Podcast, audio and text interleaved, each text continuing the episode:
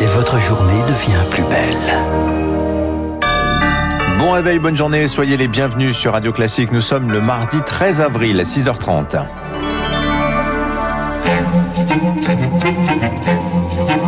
6h30, 7h30, la matinale de Radio Classique avec Dimitri Pavlenko. Et à la une ce matin, aux États-Unis, en plein procès, George Floyd, dans la ville où celui-ci mourut sous le genou du policier Derek Chauvin, Minneapolis, de nouveau transformé en poudrière cette nuit, Marc eh oui, la ville une nouvelle fois secouée par une affaire de violence policière. Un Afro-Américain de 20 ans a trouvé la mort dimanche lors de son interpellation. Bonjour Augustin Lefebvre. Bonjour Marc, bonjour à tous. Euh, depuis deux jours maintenant, les manifestations et les scènes de pillage se multiplient. Oui, à tel point qu'il a fallu déployer la garde nationale et mettre en place un couvre-feu. Celui-ci n'a pas empêché la foule de se rassembler cette nuit.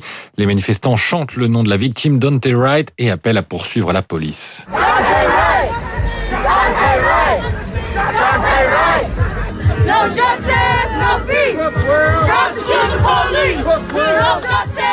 Pas de justice, pas de paix. Certains magasins de la ville ont été dévastés. Des violences condamnées un peu plus tôt dans la soirée par le président Joe Biden. Nous sommes conscients de la colère, de la douleur et de l'émotion de la communauté noire. Mais cela ne justifie pas la violence et les pillages.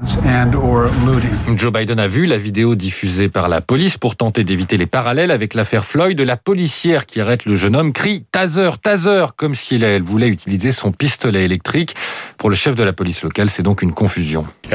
Quand je regarde la vidéo et que j'entends l'officier, j'estime qu'elle voulait utiliser son taser, mais qu'elle a tiré sur Monsieur Wright. Pour moi, c'est un coup de feu accidentel qui a causé la mort tragique de Monsieur Wright.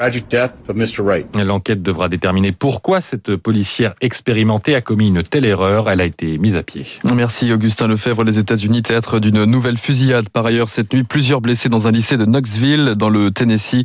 Parmi eux, un policier, un tireur présumé aurait été abattu, un autre placé en détention. Enfin, que faire des eaux usées de la centrale accidentée de Fukushima? Le Japon a tranché cette nuit. Elles seront rejetées dans la mer. Colère de Pékin qui parle d'une décision irresponsable. On en reparle dans un petit quart d'heure avec euh, Baptiste Gabory dans 3 minutes pour la planète. Ah, surtout les eaux contaminées, hein, des eaux passées donc par les, les, réacteurs. Après la vaccination dans les stades, retour en France, Marc Bourreau, voici maintenant les injections au volant. Ah, non, c'est aux États-Unis encore, pardon. Hein. Euh, non, c'est ah bah, France, justement. Ouais, Souvenez-vous, Dimitri, justement, de ces files de voitures ininterrompues sur les parkings euh, aux États-Unis, en Italie, en Suisse. Eh bien, la France s'y met à son tour. Le premier Vaxi Drive ouvre ses portes aujourd'hui. Ça se passe à Saint-Jean de Védas, près de Montpellier, Camille Schmitt. Comme pour un centre de vaccination classique, la prise de rendez-vous a lieu sur Doctolib. Il suffit de choisir l'option VaxiDrive.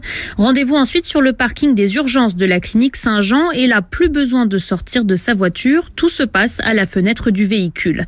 Un médecin vient d'abord faire un entretien avec le futur vacciné pour vérifier les critères d'éligibilité et expliquer le déroulé de la vaccination. Ensuite, une infirmière s'occupe de l'injection, puis la voiture est stationnée pendant 15 minutes environ, une phase de surveillance nécessaire avant de laisser repartir le patient, certificat de vaccination en main. Pour le premier jour de ce dispositif, une cinquantaine de rendez-vous est attendue avec l'objectif à terme d'atteindre les 100 à 150 vaccinations par jour. Et la direction du groupe auquel appartient la clinique espère ouvrir prochainement d'autres VaxiDrive dans ces différents centres de vaccination. Et pour l'heure, près de 11 millions de personnes ont reçu au moins une première dose. Parallèlement, les chiffres continuent de s'affoler dans les hôpitaux. 5 900 patients en réanimation. La barre des 100 000 décès devrait être franchie dans la semaine. Dans cette course contre le virus, on recrute également à tour de bras. Et notamment des étudiants précaires dans les centres de vaccination. Pas besoin d'avoir fait des études de santé, il s'agit d'un renfort logistique. Ce job rémunéré, c'est aussi un moyen d'aider les jeunes confrontés à l'isolement et aux difficultés financières. Exemple, à Jarville, le Malgrange, c'est près de Nancy. Depuis une semaine, six étudiants renforcent les équipes médicales. Olivier Babel, infirmier, est à l'origine du dispositif. On remet un montant de 40 euros à l'étudiant. Cet argent-là peut être dépensé pour de l'alimentaire des produits d'hygiène, du transport ou de l'aide à payer son loyer. Leurs missions, elles sont vraiment multitâches. L'accueil de patients, faire un petit peu de logistique, du classement, de l'archivage. Ça vient amener un autre regard, que ce soit pour les patients qui viennent se faire vacciner. Ils voient des jeunes, ce qui est plutôt euh, rare en ce moment. Et les jeunes voient des personnes un peu plus âgées. Donc on a une vraie mixité, euh, qu'elle soit sociale ou même euh, d'âge. C'est tout l'intérêt de la chose. Et pour les vrais professionnels de santé, le gouvernement, lui, met une nouvelle fois la main à la poche. Les grilles de salaire revalorisées à compter du 1er octobre pour 500 000 soignants, infirmiers, par paramédicaux, aides-soignants. Cette hausse s'ajoute aux 183 euros mensuels de plus annoncés l'été dernier. Le gouvernement fait donc le choix du maintien des élections régionales et départementales en juin prochain. Oui, position défendue aujourd'hui même par Jean Castex, le Premier ministre, devant l'Assemblée nationale. Le scénario a été validé par la grande consultation des maires. 56% se disent favorables au maintien. Euh, toutefois, les problèmes logistiques ne sont pas réglés. On y revient dans le journal de 7 heures. Et puis le Sénat a lui voté hier soir en première lecture le projet de loi sur le séparatisme, texte nettement durci. Plusieurs amendements déposés par la majorité de droite contre le port du voile.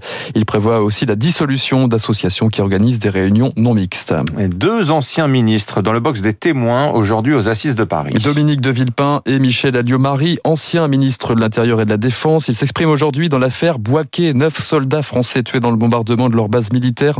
C'était en Côte d'Ivoire en 2004. La France a-t-elle laissé filer les coupables comme le soutiennent les partis civils? Hier, l'ex-ministre des Affaires étrangères, Michel Barnier, a affirmé qu'il n'était pas n'était au courant de rien. Et puis une question à 450 millions de dollars pour finir. Salvatore Mundi est-il un vrai tableau de Léonard de Vinci? Disons que son authenticité agite le monde de la culture, mais qui a tenu le pinceau pour cette œuvre de la Renaissance. Un documentaire replonge dans le mystère pictural ce soir sur France 5 entre tractation secrète et contre-expertise en cascade. Le feuilleton Salvatore Mundi est encore loin de l'épilogue Victoire Fort. Une chose semble à peu près sûre, la toile provient bien d'un atelier de Vinci. La première personne à avoir cru en l'authenticité du Salvatore Salvatore Mundi est un marchand d'art new-yorkais qui repère la toile il y a 15 ans, épinglée dans une maison de Louisiane. La restauration dure 5 ans, un travail de fourmi si parfait qu'il brouille les pistes. La Galerie nationale de Londres l'expose comme un vrai. Les enchères grimpent. Acheté 80 millions de dollars en Suède, puis 127 millions par un milliardaire russe et enfin un demi-milliard par le prince héritier saoudien. Le nouveau propriétaire est persuadé qu'il va en faire l'événement des 500 ans de la mort de Léonard de Vinci, aux experts du Louvre de se prononcer. De Vinci a-t-il peint le portrait ou simplement la main ou alors pas du tout.